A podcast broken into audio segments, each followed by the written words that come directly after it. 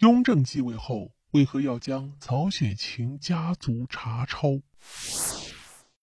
众所周知，我国有四大名著，分别是《三国演义》《水浒传》《西游记》和《红楼梦》。其中，《红楼梦》因为展现了真正的人性美和悲剧美，被公认为中国古典小说的巅峰之作，也被评为四大名著之首。而《红楼梦》的作者曹雪芹。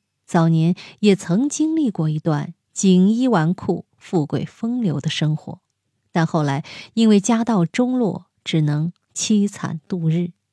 他亲眼见证了曹家的辉煌与衰落，所以很多人都认为《红楼梦》其实是曹雪芹在写他自己家的故事。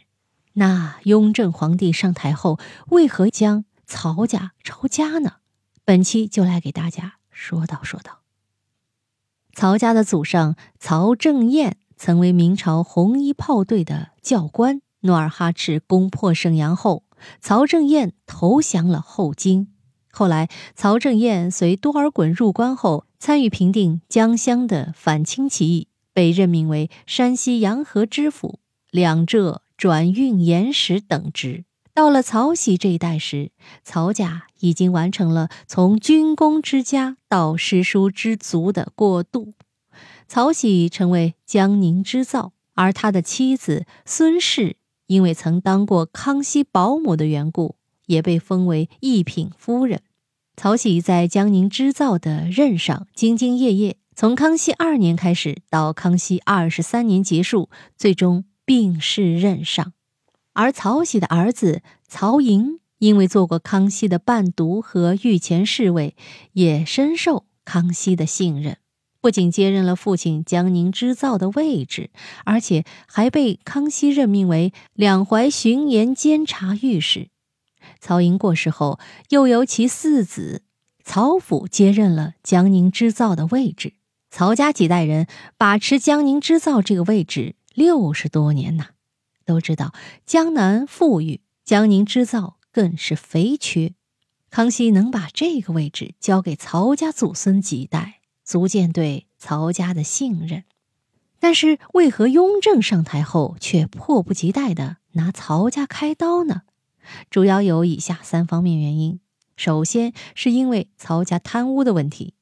雍正在继位后，主抓朝廷的廉政建设，贪官污吏一律查办。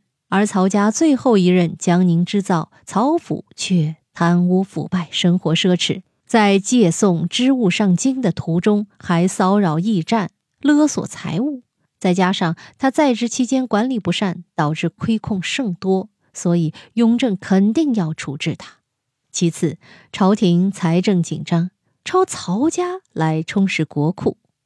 康熙虽然年轻时英明神武。但晚年却有些昏庸，导致雍正上位时国库中只有八百万两白银，而曹家却因为把持江宁织造这个肥缺多年，且五次接待康熙下江南，积累了富可敌国的财富，堪称大老虎，所以雍正皇帝自然要拿他们开刀。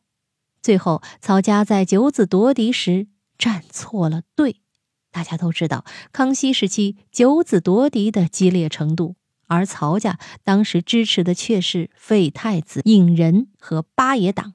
雍正上位后，自然要收拾这些不同党派的成员。好了，密室里的故事，探寻时光深处的传奇，下期咱继续揭秘。